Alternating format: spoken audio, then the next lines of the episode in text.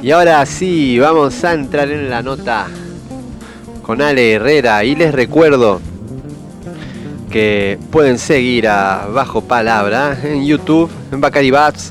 También vamos a estar poniendo las notas en el Spotify, sin las músicas, porque bueno, lamentablemente no podemos pasar las músicas en Spotify si no te lo bajan. Y también en el Spotify estará el lanzamiento de el spot de Mini Bajo Palabra, el Mini Bajo Palabra que presento en Mundo Arte en el programa del colega Gustavo Giannini. También van a estar disponibles para escucharlo en las plataformas de streaming Spotify. Claro, viste, es que eso también, no te olvides de, la diferencia generacional, viste. Sí. No es lo mismo ahora que, cuando yo era chico, viste. O sea, hay una diferencia. Eh, yo, yo nací en el 60.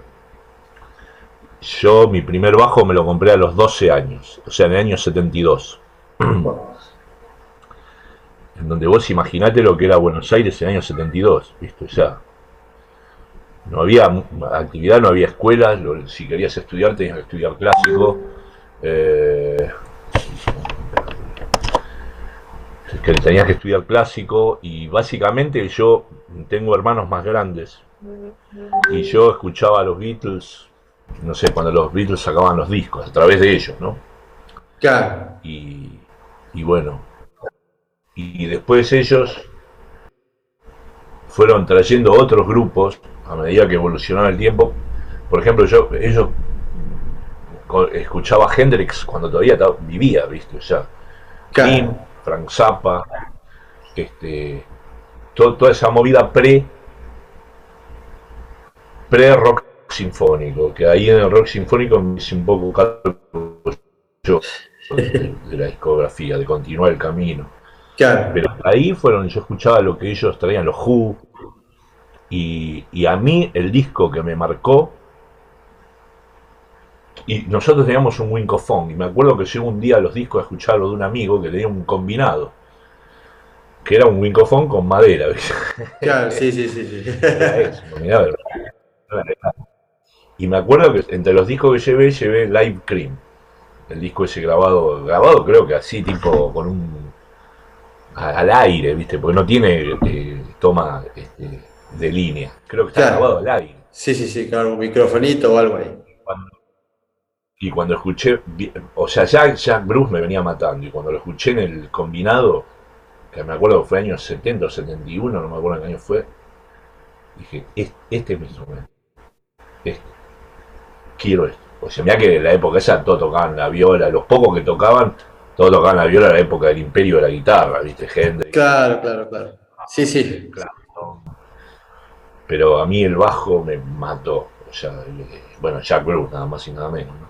Claro, claro, claro. Carney más este, todos los bajistas de Zappa, que soy yo, Sugiotis, Max Bennett, más todo, todo la monada que venía escuchando, pero el que realmente tengo que decir que fue el que me decidió fue, fue Jack Bruce. Claro, sí. Gran, aparte un montón de, de grandes bajistas, también más de tu edad, eh, citan mucho a Jack Brooks, como que fue ¿viste, una gran. Yo te digo, nunca llegué a, todavía a esa porque soy de otra época. Y es como que vamos haciendo viste retrospectivo. Ahora estaba viendo toda la cuestión, viste los inicios del bajo eléctrico y toda esa cuestión, y ves la importancia de, ese tipo de, gente que fue la que le dieron forma, ¿no es cierto? más que nada a las técnicas, porque era un instrumento nuevo, relativamente nuevo. Y, bueno, también como vos fuiste acompañando esa historia, que también un poco de visión, porque en esa época es verdad, así, ¿no? todos los bajistas eran guitarristas que buscaban trabajo como bajista y qué sé yo qué. Y bueno, creo que la conexión es un poco, viste, se va dando de una manera diferente.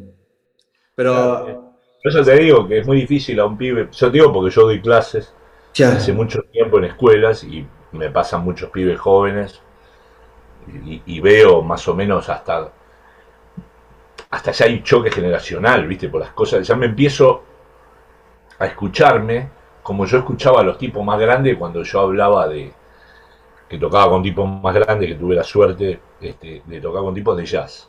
Claro, sí, sí. Yo llevaba las cosas de jazz de ese momento. Yo soy Calderazo, este, no sé, la gente que, yo escuchaba en los 90.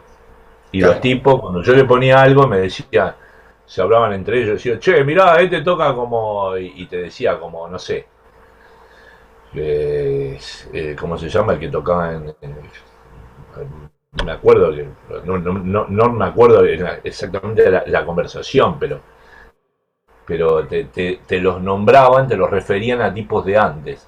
Y a mí me pasa un poco que cuando viene un pibe, un bajista y te dice, un pibe, un, alumno joven, con información de hoy día, y me pasa ese choque que los pibes te dicen por ahí, porque claro, lo que ellos escuchan es al de, al de Red Hot Chili Peppers y consideran que es lo más, ¿viste? Y que el tipo es muy bueno, cuidado, pero, Vos, yo, pero vos fíjate, escuchate no sé, Stanley Clark, Marcus Miller, voy yendo para atrás, Jeff Berlin, toda esa gente. Y la monada, viste, cuando, porque no los conoce, porque es de otra generación, ¿entendés? Claro, sí, escucha tipos que son muy buenos, pero los mueve otra cosa, porque la estética de la época es distinta. Sí, también la edad. Es muy raro, viste, que, que yo te digo, yo personalmente cuando tenía 14 años, 15 años, era eh, incluso leyendo las revistas del momento, y decía, bueno, Flair era el mejor bajista del mundo. Pero está buenísimo, o sea, yo después veía la, importancia porque también hay gente que, más allá que son monstruos del rock and roll, del, engranaje económico, aparte de que hacen buenísimos temas, ¿no? Es un engranaje también que funciona en Hollywood, ¿viste? Es, toda esa, esa, mercadotecnia, que son tipos que me parece que son rockeros que, se han, que han sobrevivido en esa locura, ¿no? De, de sobreexplotación y mercantilismo y que a nosotros, viste, siendo joven te llega eso. Y también después eso te va formando. Y no tenés acceso a la información. Por más que, no sé, qué sé yo, yo digo, en mi época yo creía fielmente que era que quién podía tocar más que eso, ¿me entendés? O sea, porque era la referencia. Pero uno se apega en eso. Yo creo que eso bajista sirve mucho para que haya mercado después de bajista, porque yo siempre digo, yo creo que lo que más me impresionaba de ese tipo, tipo Flea, es que era un vehículo para que alguna persona se convierta en bajista, porque vos veías que tocaba un poco más y que el bajo tenía una identidad, y después podías conocer a Marcus Miller, todo, porque cuando te adentras al mundo del bajo, no sé, como que son, viste, gente que tiene esa importancia en la historia, porque hacen que mucha gente quiera tocar. Pero, pero yo considero que, que está fenómeno, o sea, no estamos hablando de alguien que, el tipo también te habla de Pastorius, te habla de Stanley Clark. El tipo, hay una clínica que yo termina, hay una, hay un, una, una clínica, un workshop que hace Stanley Clark en Musician Institute de Los Ángeles, que está en YouTube. Y termina, el tipo toca, hace los arreglos, dirige una sección de cuerdas. Bueno, Stanley Clark, ¿no? El músico. y después termina tocando School Days y tocan todos los monos, entre ellos está Flea, ¿viste? Flea, este, está eh, Billy Sheehan, está Stuart Hunt. Creo que vi ese video re loco. al final termina con Marcus Miller. A este lo hace tocar al principio, porque los otros monos se tocan todo, ¿viste? Pero igual no es que toque mal, el flaco toca bárbaro. Y aparte, si mirá, si el tipo te mueve a que vos este, te, te preocupes por eso, algo tiene. Además de que participa del negocio, digamos, de, lo de él vende. Entonces, eso tampoco es menor, ¿eh? Tampoco es menor. No, yo te digo que, por eso te digo, valoro mucho, o sea, en un momento pude ver desde mi, desde mi punto de vista el, valor de ese tipo también de, o sea, que vos si, vamos al término de sello técnica, cualquier cosa que vos quieras, lo que te puede impresionar de un músico, o también ser un poco objetivo y decir, bueno, lo mismo como si la guitarra, a ver, no, me vuelan los pelos que haga mil cosas, pero puedo decir, che, qué bien que hace mil cosas y ver el trabajo que tiene eso es decir, es un gran músico, ¿viste? Que yo capaz no te mueve nada. De Flair siempre me impresionó que el tipo te mueve, pero vos, por ejemplo, otra vez que vi un video así muy a la pasada que estaba tocando en, en la NBA, ¿viste? Y la verdad que lo que hizo un desastre, el himno, pero un desastre. Porque, tipo, todo tocado cualquiera, o sea, no sé qué onda, qué onda, ¿viste? ¿Qué sé yo? Pero era cualquiera. Y vos decís, bueno, está bien, está buenísimo esto, pero, o sea, ¿cuál es el, una cosa muy rara también me pasó eso. Digo, che, pero como que no sé si se cuidará un poco en el tema de seguir avanzando como músico o seguir generando cosas, no sé. Pero eso también a mí te cambia un poco la bocha, decir, wow. Lo que pasa es que a mí, este, no, no, yo a mí me nombran gente que, la verdad, yo no, las escucho, ¿viste? O sea, no las conozco, pero ponele, si me lo ponen, yo las cosas que yo escuché de, este tipo, del grupo, y funciona fenómeno, suenan bárbaros, tipo. Entonces, si funcionan bárbaros, ya está, ¿viste? Ya. Eh, no puede ser un boludo y funcionar bien, ¿viste? Claro, no, eso por eso te digo, ¿no? Es por algo, ¿viste? Los tipos conocen el negocio. Eh, no, no, y tocan súper bien, ¿viste? También tocan súper bien, todo, está todo controlado. Bárbaro. Toca, cumple la función perfecto, tipo, ahora, ¿te gusta eso? Mira esto, mira esto, mira esto. Sí, sí, sí, hay, una historia atrás que hasta el mismo tiempo te lo dice. No es que el tipo te dice, yo soy el más grande de todos. No, el tipo. No, no, no, es, ni, no es ningún Gil tampoco. Por eso está. claro, está. sí, sí, sí, sí, sí. Por ejemplo, cuando yo te hablaba lo de Jack Bruce. Sí. Yo escuché esa parte de Cream con el bajo eléctrico. Pero yo, este, cuando me compraba los discos en agujerito, en el sobre interno venían tapas de discos, ¿no? Como propaganda del sello.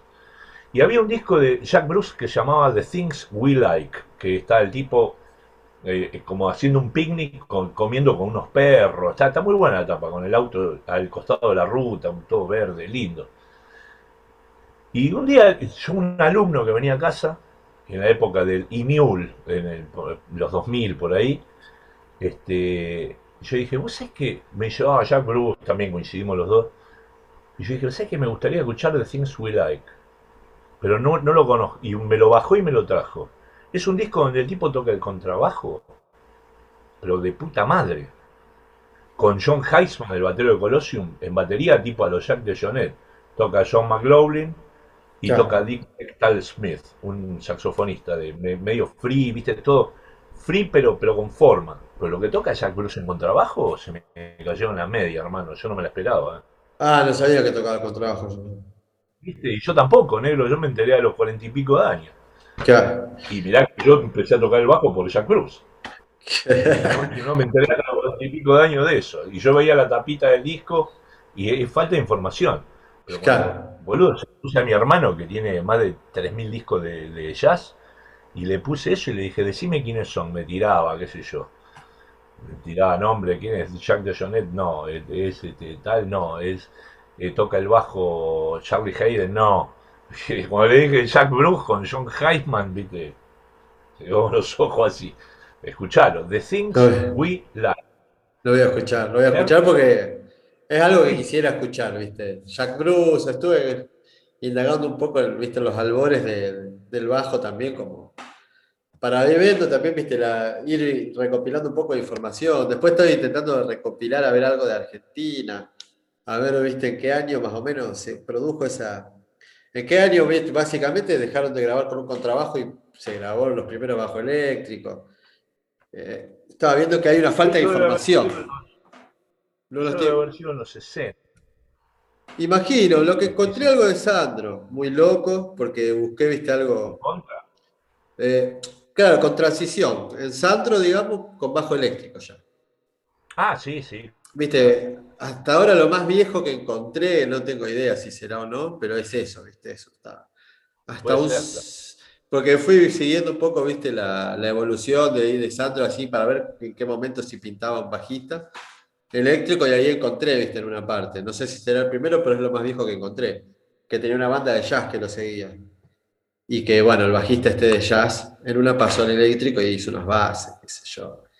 Hasta ahí está. Puede ser, porque en esa época, yo me acuerdo, lo que pasa es que todo vino por, bueno, la, aparición de los Beatles cambió todo. Cambió a la humanidad, o sea, cambió este, no, no solo la música, fue un cambio mucho más profundo, fue un cambio de cabeza, fue, viste, nada, es como un cambio de paradigma, para mí, ¿eh? yo no sé. Sí, pero bueno, es lo que, es, lo que es. Bueno, pero vos fijate que, Jack Bruce era un contrabajista de la puta madre. Y el tipo empezó a tocar bajo eléctrico, por supuesto, como es un músico y un bajista de la puta madre, en bajo eléctrico era un bajista de la re puta madre. Pero ya te das cuenta que el tipo era un bajista de la puta madre. O sea, y cantante, bueno, ni hablar, un swing, no se puede más, bueno. Y por ejemplo, yo, yo lo que sí me llamaba la atención, ¿por qué en Inglaterra, excepto los Beatles, pero hasta los Rolling Stones, todos, mira lo que te digo, ni hablar de Cream, de, de, de John Mayer, todo eso eran todos grupos de blues, ¿viste? Este, eh, como tocaba Peter Green, este Fredwood Mac, todos grupos de blues, todos grupos de blues. Y después escuché una explicación de por qué pasaba eso. Inclusive B.B. King una vez dijo, bueno, les agradecemos a los ingleses que hicieron famoso el blues y por eso B.B. King es lo que es. Porque ellos tocaban en un núcleo cerrado en Estados Unidos. Hasta Hendrix iba a tocar a Inglaterra. Claro. las cosas estaban pasando en Inglaterra. Y era porque los soldados americanos iban a Inglaterra en la guerra y los tipos llevaban discos y después iban a la guerra. Y se volvían o morían en el frente de batalla. Y los tipos, los discos quedaban ahí. Entonces los monos que, caían a las casas o alquilaban o eran los dueños, no sé, se encontraban con ese material que los tipos no conocían. Y los monos, viste, se, les explotaba la cabeza. Por eso empezó tanta escuela de blues escuchada de los discos. Claro, claro. Y trataban de quitar eso para tipos que decían, imagínate esa generación posguerra que todo fue un desastre, ¿viste? Y los tipos se agarraron, e-, era como un salvavidas. Y empezaron a tocar esa onda, ¿viste? Claro, claro, claro. Una vez como una explicación.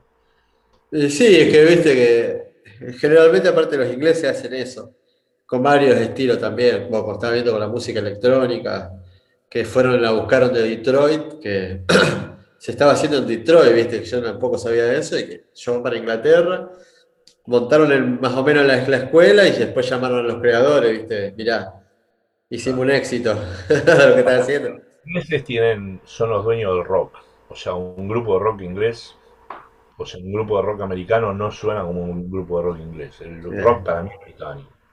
Ya. La, actitud, mira, yo una vez fui a ver a Steve Hackett, no hace mucho, va, no hace mucho, 10 años atrás o menos, 6 años atrás, no sé tocaba en el ópera acá en Buenos Aires y este y el tipo tocaba la música de Génesis. Viste que es una música, eh, los temas con Gabriel, así que eran como más elaborados, más sutiles. Loco, cuando venía la parte de rock, te volaban la cabeza, qué sé yo. Eh, musical box, las partes fuertes. Nada. Y yo solo hablé con un guitarrista argentino que se llama Quique Berro García, que, que grabó varios discos solistas con Anthony Phillips, el guitarrista fundador de Genesis, los discos a dúo, sí, a nombre de los dos. Y el flaco, yo toqué con él con Lerner, o sea, él vivió, volvió a Argentina, ahora vive en España, vive en Madrid. Eh, un músico de la puta madre, toca el piano como la puta madre, un tipazo. Y el tipo me decía, loco, yo sé que los ingleses porque yo puse un comentario de, ese recital de Hackett y le puse, este, estos tipos locos conocen el negocio, te vuelan a la cabeza, vos a esperar que, no sé, Mega te, te vuela la cabeza, estos tipos te vuelan a la cabeza, cuando tocan con actitud de rock, te vuelan la cabeza, ¿viste? O sea, es de ellos, ¿viste? Sí, el tipo me dijo, loco, yo te lo puedo asegurar. Y eso que el tipo no es de rock, viste así, pero toca con Anthony Phillips, que es lo más sutil que pueda haber. Sí. Pero el le dice, loco, poné la firma, esto te vuela en la cabeza. te digo, me pasó acá con, una banda que fuimos a un bar de rock acá, que este, este lugar es todo de ingleses, todo de ingleses. Ingleses, ahora italiano, pero básicamente ingleses, y hay una banda de, unos viejos que están 70 y también, viste, todo, bueno, y fueron de bandas, viste, me contaron que fueron de bandas que sonaron, qué sé yo qué.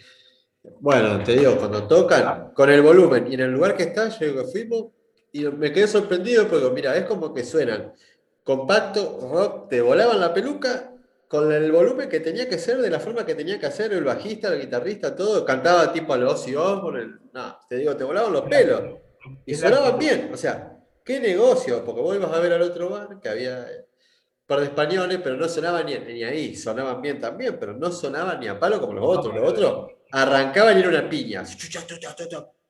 Digo, wow, ¿cómo se nota? Eh, sí, el oficio. Y lo tienen en la sangre los tipos. No tocaba una notita de más, nada. O sea, era todo contundencia y golpe. Y bueno, eso es súper interesante. Y vos te desarrollaste mucho en el jazz, lo que te iba a preguntar vos, el jazz, digamos, lo agarraste ya cuando de tu comienzo de tu carrera. Yo, este. A ver, yo. Si te tengo que hacer un relato así de, cómo llegué, a mí el rock inglés se me acabó en el 78. Yo curtí muchísimo rock inglés. Gentle Giant, Soft Machine, bueno, King Crimson, Genesis, bla, bla, bla, todo, todos esos grupos, grupos raros, National Health, toda la movida de Canterbury, ¿viste? Uh, y yo creo que la fecha de, función fue el 78, cuando empieza el punk, todo eso, el pop, que a mí no, nunca me gustó. Y entonces yo me iba quedando huérfano, ¿viste? Y, me, no sabía para dónde agarrar. Y ya hablaban de Weather Report y todo eso, y yo empecé, a, bueno, yo a Weather Report lo empecé a escuchar en el año 76. En realidad lo había escuchado en el 77, no, 77, perdón. Eh, y, digamos, como era otro sonido, ¿viste? Es como que no me acostumbrado. Yo estaba acostumbrado al sonido del rock inglés, ¿viste? Muy acostumbrado. Y esto era distinto, hasta con elementos latin, ¿viste? Es como que me, costaba acostumbrarme. Y después em, empecé a escuchar a Miles Davis de los 80. Man with the Horn, este, Star People, eh, eh Miles, todos esos discos con Marcus Miller, Mike Stern. Y de ahí empecé a meterme en eso, que es más fusion, y después empecé a escuchar para atrás. Empecé a escuchar las cosas de Davis de los 60, empecé a escuchar más, más acústico, y me empecé a acostumbrar un poco a ese idioma y a ese sonido, y me empecé a meter más acá, en, eh, bueno, yo estoy, en este momento estoy en Mar del Plata, pero, yo vivo en Buenos Aires. En Buenos Aires este, me, me, empecé a meter con la escena de los tipos que eran más grandes que yo, que son esos que yo te digo que les llevaba discos de, no sé, Calderazo y me decían que eran como Winton Kelly, ¿viste? O sea, que los referían a lo de ellos, ¿no?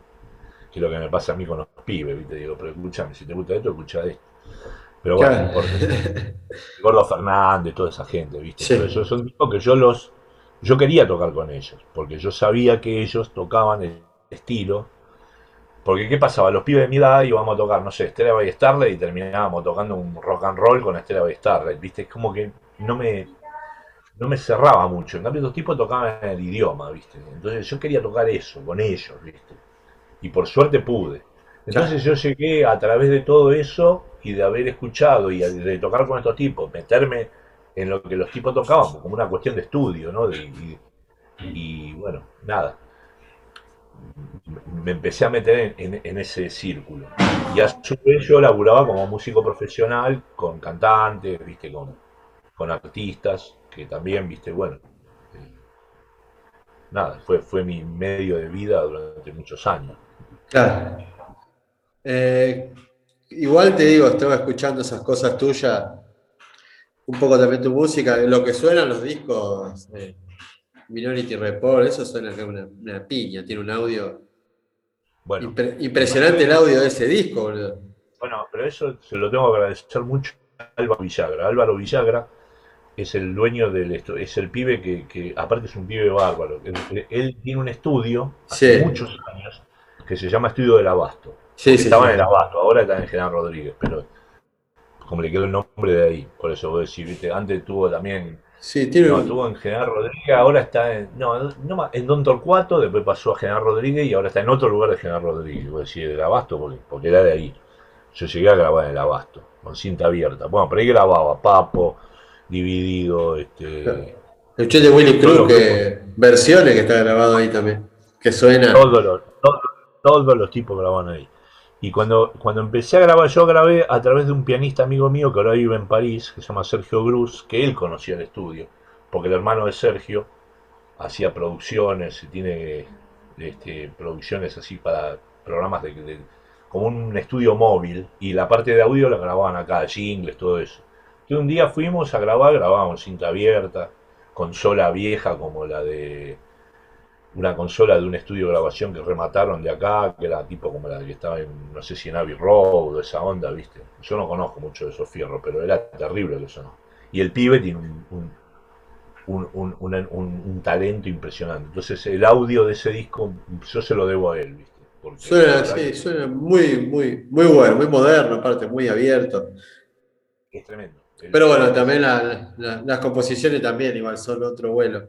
Que eso a veces que yo siento un poco de falta cuando escucho desde mi perspectiva. Eh, a veces vos escuchás discos que están buenos, pero viste a lo mejor por la plata, no sé, qué sé yo, como que no llegás a una producción realmente, viste, como que se, se, muestra, por ejemplo, ese disco tuyo suena que es una piña, así tipo arreglos, cosas, y eso es buenísimo poder plasmar eso a ese nivel. Lo que, lo que pasa es que es, que yo no estoy, viste, no soy muy tecnología friendly, viste, entonces a mí me cuesta grabarme en casa. Yo, por ejemplo, no tengo placa. Tengo una placa de, audio que, que, no la sé usar, es más, la tengo acá, pero nunca la supe usar, es mala, es esta, ¿viste? Es la más básica de todas, pero jamás la pude usar. La tengo hace siglos. Y no tengo paciencia, ¿viste? Aparte, cuando grabo, a mí me gusta escribir y me gusta arreglar las cosas y, yo quiero grabar con piano acústico. Por eso, yo grabo una vez cada 10 años, pero voy a un estudio de grabación, ¿viste? Sí. Y en el estudio de grabación, ahí tienen buenos micrófonos, este, piano acústico, está todo para poder monitorearse, Sí, sí, ya está todo armado para que salga, salga bien. Bueno, entonces ya un poco el audio lo, tiene. En el caso de Álvaro, él tiene un talento de la puta madre. Para mí, ¿no? A mí me encanta. Sí, sí, sí. Sí, yo escuché varios discos, Muchos discos de lo que hemos escuchado también están grabados ahí. Estudios épicos. A ver, y después también escuché otro. No, no, el tipo de. Escuché uno que está bueno, a ver, que no me acuerdo era cómo se llama, con un pianista, producido por Lito Nevia, con el pianista este uruguayo. Ah, con eh, Ricardo Nole. de los 80. Muy bueno, una fusión aparte. 90. 90. Noventoso. Eh, claro. Eso, eh, eso fue tremendo el disco eso, así a mí me, encantó. Me encantó. bueno, Nole, pianista de Rada. Sí. un pianista uruguayo que vivió acá, vive acá en Buenos Aires. Este, ahora está con todo esto de, la cuarentena, está en Montevideo, pero supongo que cuando se levante todo va a terminar vuelta a Buenos Aires. Y en esa época yo tocaba con Lito Pumer. Y ensayábamos en esa sala, en la misma sala que él. Y un día me dice, mira, quedémonos a escuchar, porque venía el trío de Nole y, y me quedé a escuchar. Y estaba buenísimo, ¿viste? Estaba todo súper arreglado, ¿viste? Era todo y me llamó para tocar en el trío. Y yo dije, sí, pero de una. Y terminamos grabando ese disco, ¿viste? Eh, dos discos. Bueno, yo grabé varios con él, pero con ese trío grabamos dos. Cuareim y Afrombé. Cuareim, eh, escuché. Cuareim es del 91 y Afrombé es del día que nació mi hijo, del eh, que tuve que levantar la sesión porque, porque nació mi hijo. Era el 30 de agosto del 93 y grabamos días, una cosa así. Sí, y hay una, una, un video en BCC, en esa época había un, canal de cable llamado V Corta. V Corta CC, yo me acuerdo un poco de haber visto BCC. Y ahí había grupos y una vez fuimos con el trío este, que fue creo que el último que hicimos, año 95, y estaba filmado, con buen sonido, buena filmación, y tocábamos los temas de esos dos discos. Tremendo. Y al futuro sí tenés eh, ya algunos planes, sacar, tenés material para un nuevo disco, o no, o, te siempre tengo, lo que no tengo es guitarra para grabar. porque por esto que te digo, porque yo cuando grabo, grabo en, un estudio. No, sí, sí, sí, sí. Me gusta entrar a un estudio. Mí, soy vieja escuela. ¿viste? Sí, sí, aparte entro con caño, con caño, con, ya te digo, con piano acústico, ¿viste? qué sé yo. Yo entiendo, grabando por línea es mucho, podés grabar mucho más material, pero a mí todavía me gusta esa cosa de, tocar en vivo, ¿viste? Grabar en vivo y bueno, todo eso. Ahora, ahora subí un video, así que lo grabé a fines del 2018, en diciembre casi 2019, que tengo cinco temas grabados ahí, pero hice el video de uno, ¿viste? Que se llama Out of Business, ¿viste? Y a fin de, a fin de, de noviembre eh, parece teóricamente que vuelvo a tocar, porque yo cuando viene Scott Henderson a Argentina... Ah, qué nivel Sí, sí. Y ya, ya toqué en el 2010, en el 2017 y ahora parece que va a venir a fines de de octubre, bien digo. Ah, bueno. Fines de noviembre, fines de noviembre, perdón. ¿Y de eso tenés grabaciones, algo? ¿Rescatás alguna de esas cosas o no? Tengo unos videos, pero que te lo puedo mandar en privado, porque el tipo no quiere que los subamos. Claro, está bien, está bien, está bien, pero bueno. En el Facebook mío están. Ah, bien, bien, bien. 2010. Y después tengo un drive con un montón de temas del 2017 en vivo. Ah, qué golazo. con cámara al aire, pero. Bueno, bueno, pero está, está ahí. Lo del 2010 es tremendo, lo que tocó ahí cuando se inauguró Boris, que era un boliche que ya no existe más, pero que se inauguró con, con el tipo. Tocamos oh. primero, segundo, 1, 2 y 3 de diciembre del 2010. Ah, y, esas cosas siguen pasando, ¿no? Allá, como en la, escena, se mueve, viene. Viene, viene, gente, o sea, bueno, en estos años no, pero, pero a veces vienen tipos así y, se mezclan con tipos de acá, o no, o bien con sus grupos. Claro. Y en el caso de este tipo, este, bueno, yo tuve la suerte de que de poder hacerlo. Sí, y, también tocaste con, con Aldi Meola, por ejemplo, o sea, con has tocado con algunos de los referentes mundiales, eso, eso es un golazo. Eso es una figurita difícil. Tuve, tuve suerte, sí. Tuve suerte y también este. y talento, tampoco van a llamar a un muerto para tocar, es así. no, porque, el equipo te, te, toman una prueba. te tiene que asegurar el partido, obviamente, o sea, imagínate. Lo de Dimero era una prueba. O sea, vos ibas con pasaje y de vuelta.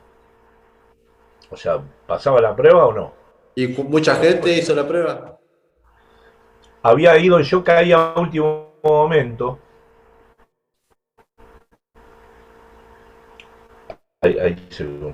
Yo había caído, estaba un, un bajista que, que, que, llevó el baterista, que era de Chicago. Y el problema con Dimiola, mi modo de ver, es que el tipo parece que fue a leer ahí. Y si vas a leer ahí de primera, tenés que ser por lo menos un lector de orquesta sinfónica, ¿viste? pero mínimo. Porque la música te puedo asegurar que es imposible de leer, por lo menos para mí, al, nivel de lectura que tengo yo, yo no soy un lector de orquesta, ¿viste? Yo no tengo que estudiar eso, o sea, si yo me imagino viendo eso de primera ahí, para dar una prueba de ese nivel, encima con el nivel de lupa que te pone el tipo, que te dice tal frase, no, la nota esta más corta, esta más larga, esto no, esta más... Eh, y eso te, como experiencia, ese tipo de también de, de tocar así, digamos, con ese nivel de, estructuración de lo que haces, eh, para vos, ¿qué tal? ¿Te gusta? Lo de Dimiola me, gustó menos musicalmente que lo de Scott Henderson. Lo de Scott Henderson para mí fue lo mejor. O sea que. Porque me gusta el tipo, me gusta la propuesta. Sí, eso. más tipo con sonido a los. Sí, sí, sí, eso. Un lenguaje más moderno. Sí, aparte de la libertad de, la persona con la que tocas, por lo menos se ve que un tipo que da espacio también a los demás para que se desarrolle algún tipo de mambo, ¿no? Al tipo, a mí eh, me encanta, o sea, me, parece un músico de la puta madre. Me gusta lo que toca. El otro mono se recontra toca todo. Pero como, no es un más espectáculo también, ¿no? Dime hola es también como un espectáculo hecho y derecho, que vos vas a ver también una cosa, no sé, como que también esperás que esté arreglada milimétricamente y que todo sea de esa manera. Está arreglado milimétricamente. Es, como el producto también del tipo, o sea. Sí. Como otro te puede vender libertad, que vos vas a ver a otro, pagar una entrada para ver cuatro personas que tocan, se tocan todo, divirtiéndose, o sea, es como que pagás para ver esa expresión espontánea de arte más que nada me refiero al tema del jazz, que es lo que, por ejemplo, a mí también personalmente me gusta, pero no tampoco jazz como un género, sino también como una idea de, juntarse a papá, con los mismos códigos, de ver gente que está jugando un juego, ¿viste? Pero con reglas, qué sé yo, yo soy bastante así, a mí me gusta bastante. Que esté la, que la libertad te la, te la dé, o sea, como que, no sé, interpreto que también el nivel de inteligencia de cada personaje que interviene en este juego tiene que ver un poco con las reglas que tiene el juego y las formas de doblarlas, traerlas, llevarlas sin, no sé, como que es en base a mí lo que me, da, viste, como el ingenio de una persona para dentro de eso, desarrollar todo un universo, viste. mira, yo creo que a mí me gusta más eso, así como lo decís vos. Sí. Y para ponértelo en, en, no a mí que lo de Dimeola. Ahora, yo creo que uno como músico, si te llaman, vos tenés que ir y, probar que lo puedes tocar.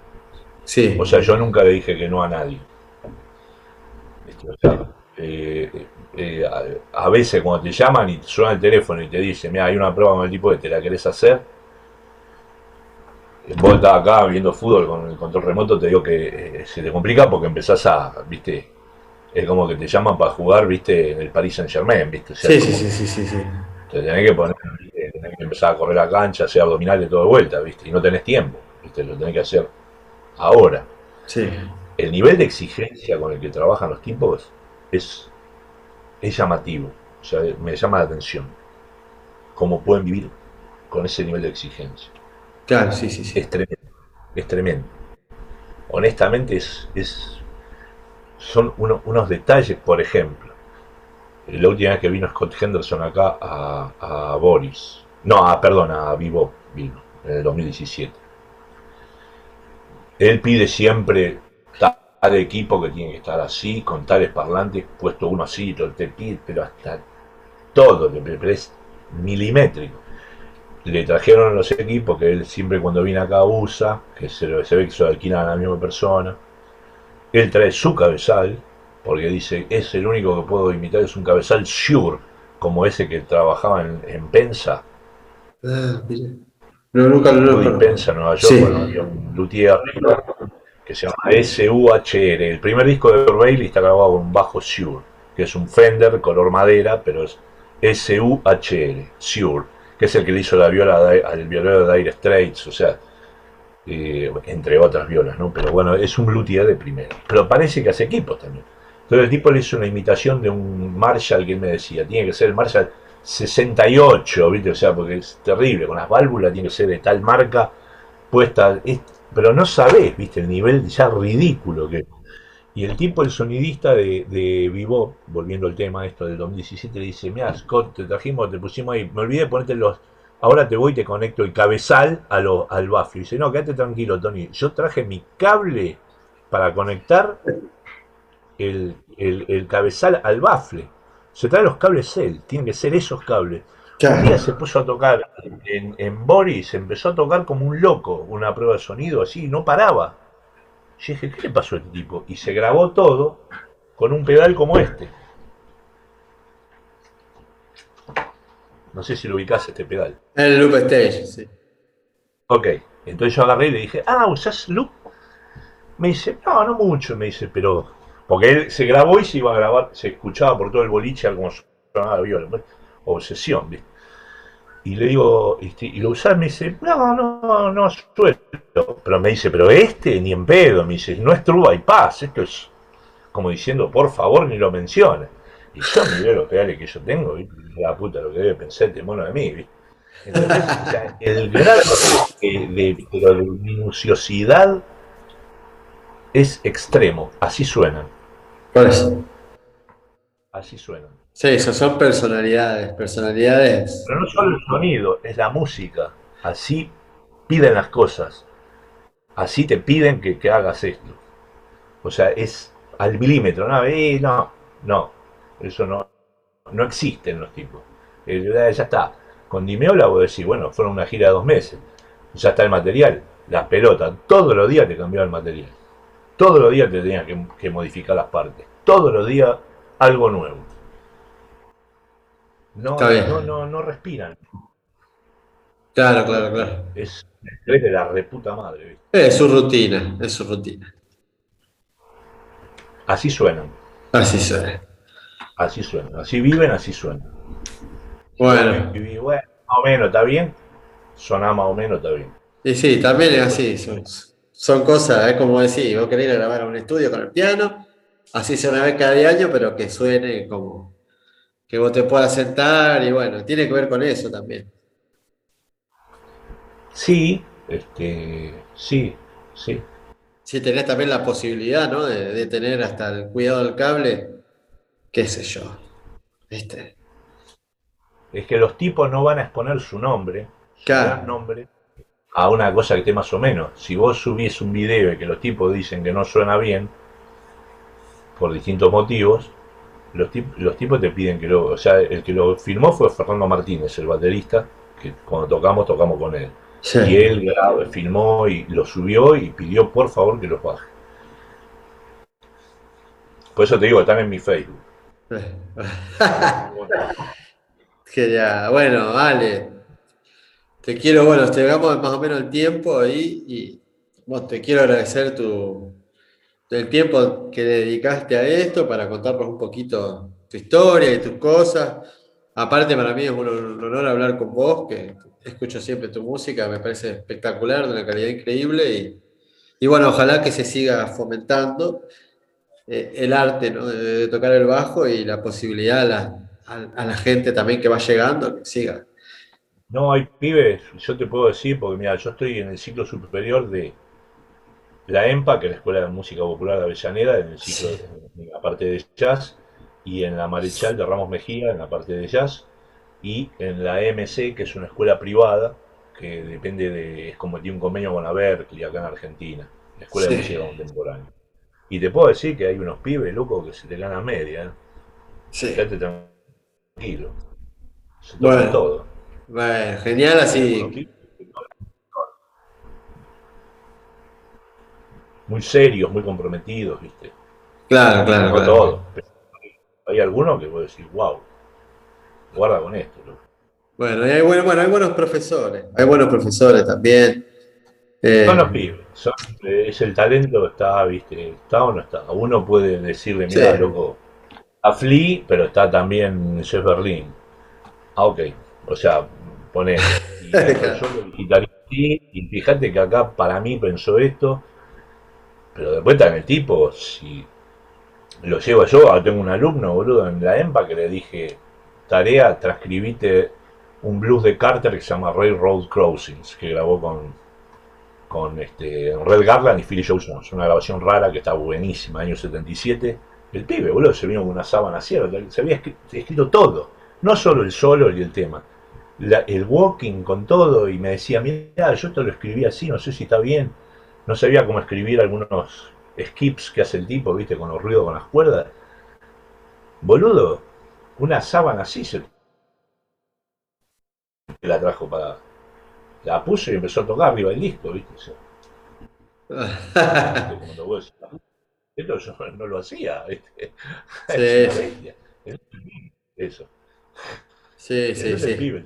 Claro, claro, las ganas y también la, espero que, se siga generando también eso y que, bueno, que el ambiente también sea, que toda la, situación siempre sea para generar más música y poder, que las personas tengan oportunidades también de descubrir que puedes trabajar de tocar el bajo, que creo que es lo más importante.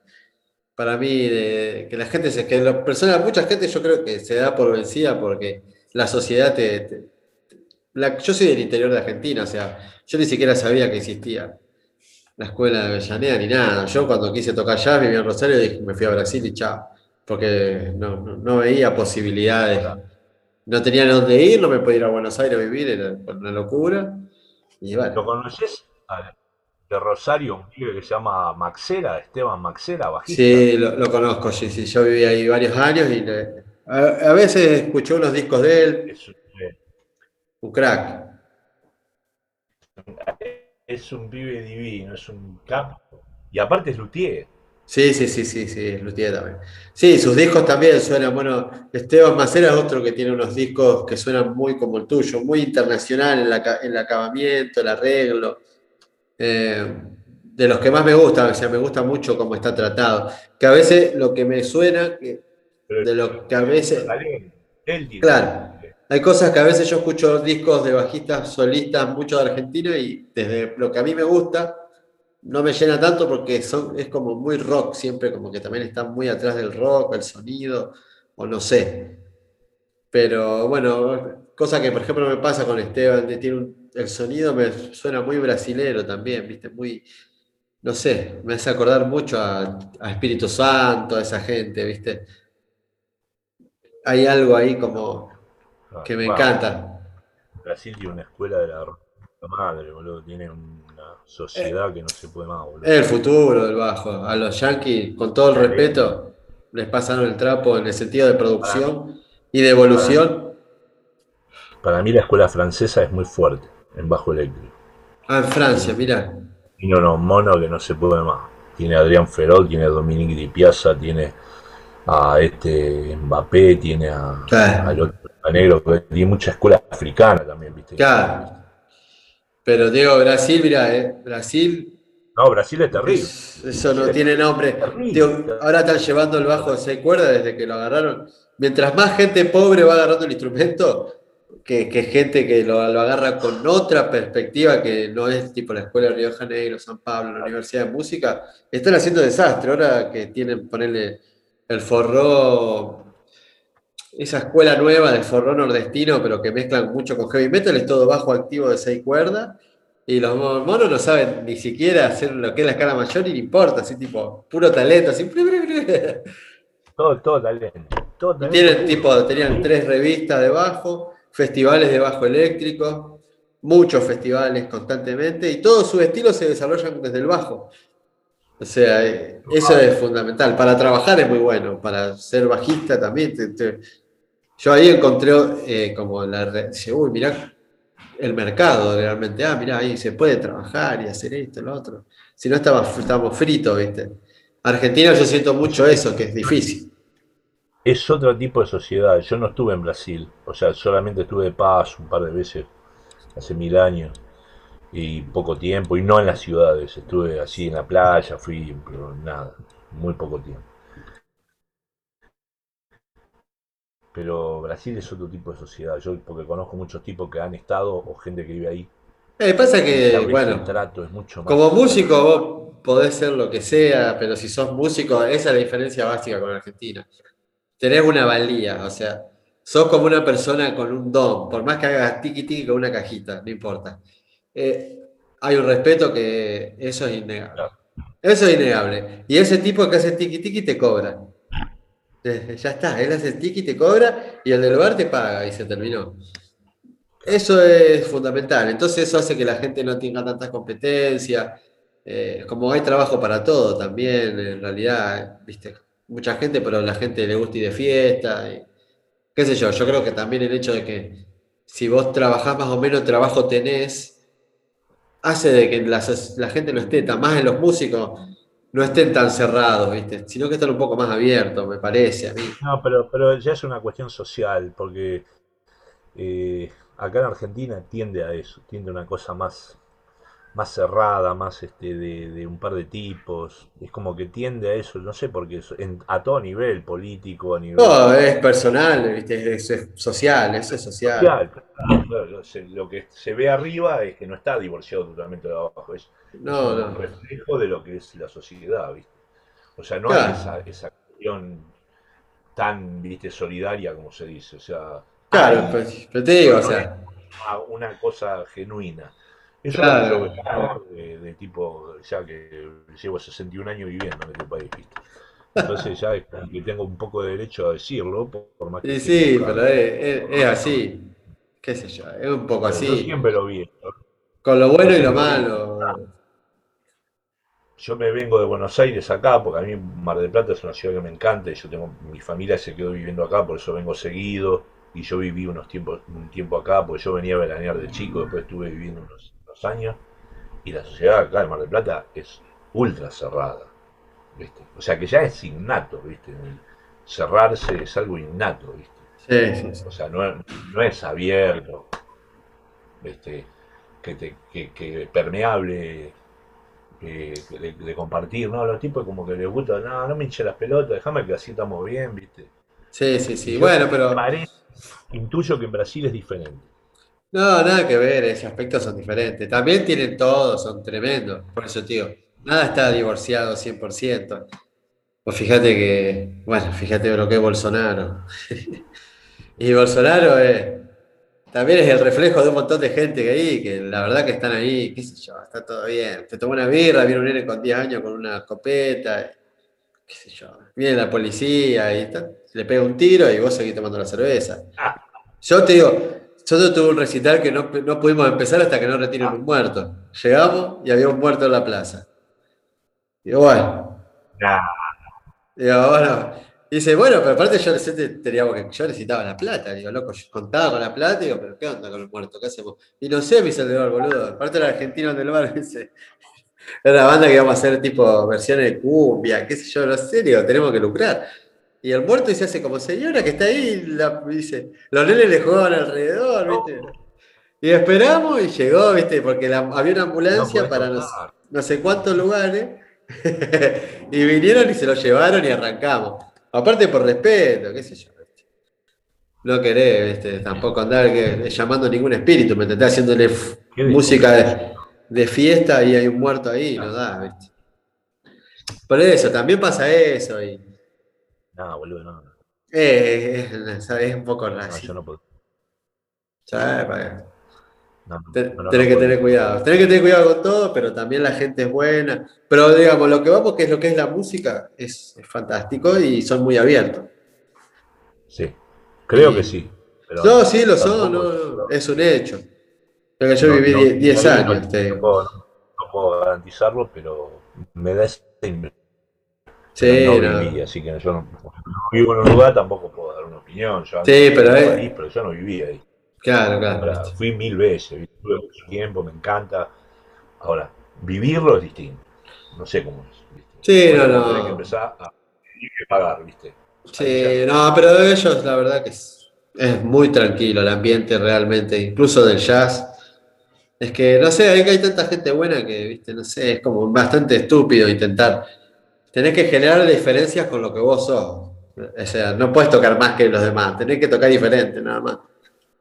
Porque aparte que ellos tienen, que tienen con qué, porque los yankees que van ahí se quedaron todos muertos, desde Stan Getz hasta con la bossa nova, allá por la época de, claro. de Jovín, hasta este, George Duke cuando fue en los 70, pero después eran todo tema brazuca lo que hizo. Fíjate que cuando cambia desde Brasil a Loba Fer en adelante, todo tema brazuca tienen los discos. Sí, hoy en día el pop, eh, o sea, vos fíjate, el pop, viste, por ahí uno está súper alejado, pero eh, Brasil desbarrancó a Estados Unidos en, lo que es el pop. Anita, las desbancó totalmente, o sea, son, son los éxitos que hacía Britney Espirante, y ya, viste, estudio de mercado enorme. Aparte que ellos, viste, lo azúcar tanto el tiempo mirando Yanquilandia, porque ellos, igual que Yanquilandia, se autoconsumen todo el tiempo. Los productos que ellos hacen eh, se exporta, viste, lo mínimo, porque el, como ellos solo escuchan eso, su música y lo demás, la verdad que no les interesa. Ahora están produciendo pop y exportando pop para todos lados. Y mucha gente tocando, y bueno, también, viste, eso genera que la gente toque. Creo que también eso hace que la industria crezca y que, y que nada, que haya mejores músicos también. Sí. A todo nivel. Yo me acuerdo con amigos míos que me traían, cuando viajaban a Brasil y traían grupos que yo no conocía, Zona Azul, este, eh, Pichinga, un bajista que se toca.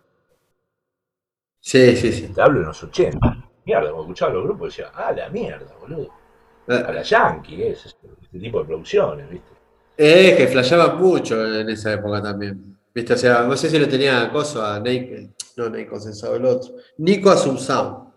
No, eso ¿Qué Sí, lo vi, pará, lo vi con Joe Henderson acá cuando vino a Aires, que me hizo entrar este, eh, ¿cómo se llama? El de Oliverio, el dueño, este, Menéndez. Me hizo entrar, boludo. Estaban tocando todo el disco, ese Double Rainbow, la parte de Brazuca. Tocaban todo Brazuca. Y con Yo, el bajista, está bien, viste.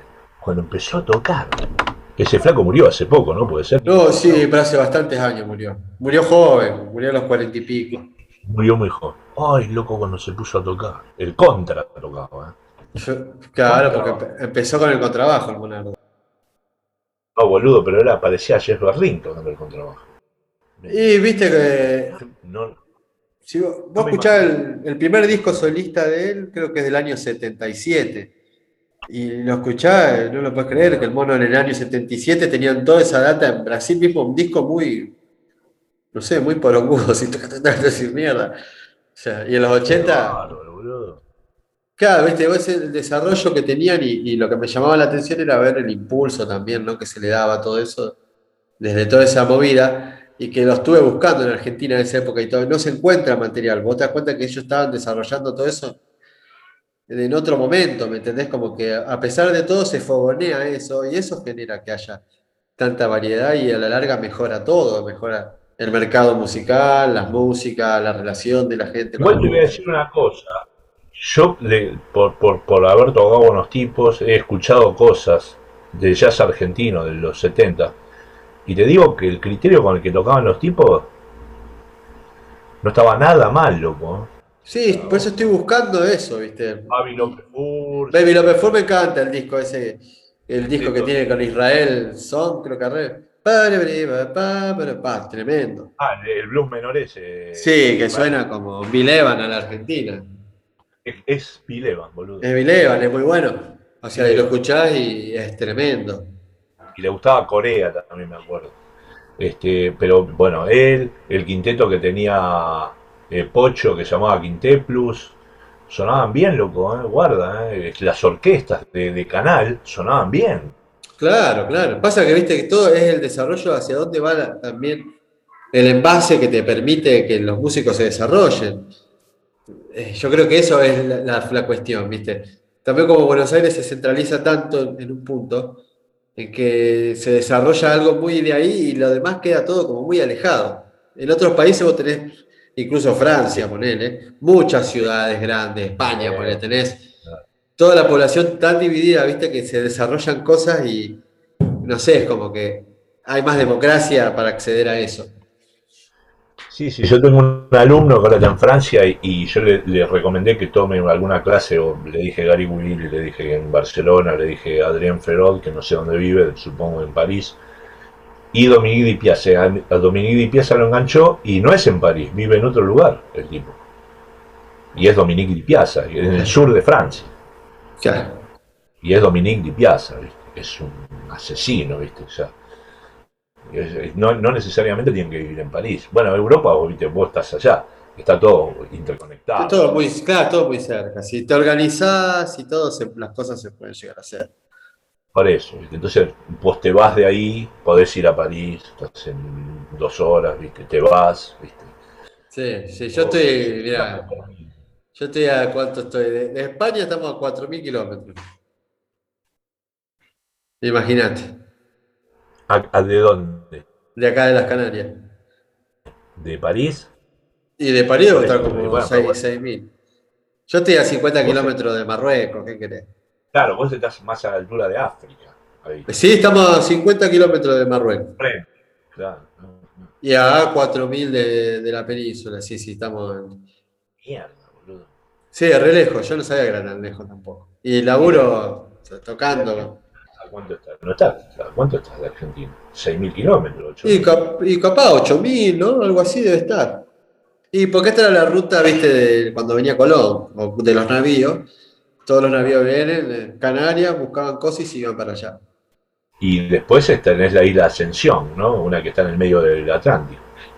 Ah, esa no sé de dónde está, pero sí, debe ser una de Portugal o de Cabo Verde, por ahí. No, es, es inglesa. Ah, Porque ahí hacían base los ingleses cuando venían a las Malvinas. Eh, sí, tienen bares. Sí. sí, sí, bien. La isla que estaba en el medio del Atlántico, yo no sé dónde carajo es. Está la, isla San Martín también, es otra isla que está ahí cerca, me parece. Son dos islas que están en el centro. San Martín me parece que está en, el Caribe. Pero no la del Caribe. Hay una que está cerca también ahí, como en el medio, que también son inglesas. Ah, mira. No sé si ahí tendrán pero tiene, ponerle, estaba viendo otra vez una isla, algo así se llama, que tiene dos o tres personas solamente para tener un lugar, es el, enclave, claro, el enclave estratégico, geopolítico. Bueno, Ale, te voy a, te, voy a ir saludando porque se, también tenés que ver el partido, me dijiste. Sí, hay que ver el partido. Hay que ver un poco. bueno, te recontra agradezco la participación, todo lo que nos contaste. Placer, un placer. Después te voy a pasar el programita, que pasamos una canción tuya y de otra gente también, del medio bajístico argentino. Encantado, loco. bueno, que sigan los éxitos. Y la mejor para vos, loco.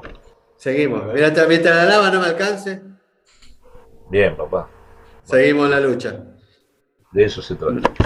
Gracias, Ale. Hasta luego. Gracias a vos, negro. Chao. Chao. Bueno, esto ha sido todo por este capítulo. Espero poder escucharnos en el próximo capítulo de Bajo Palabra. Recuerden seguir, compartir si les gusta y sigamos apoyando el bajismo eléctrico nacional para hacer crecer este hermoso mundo. Así que nos vemos en la próxima. Hasta luego.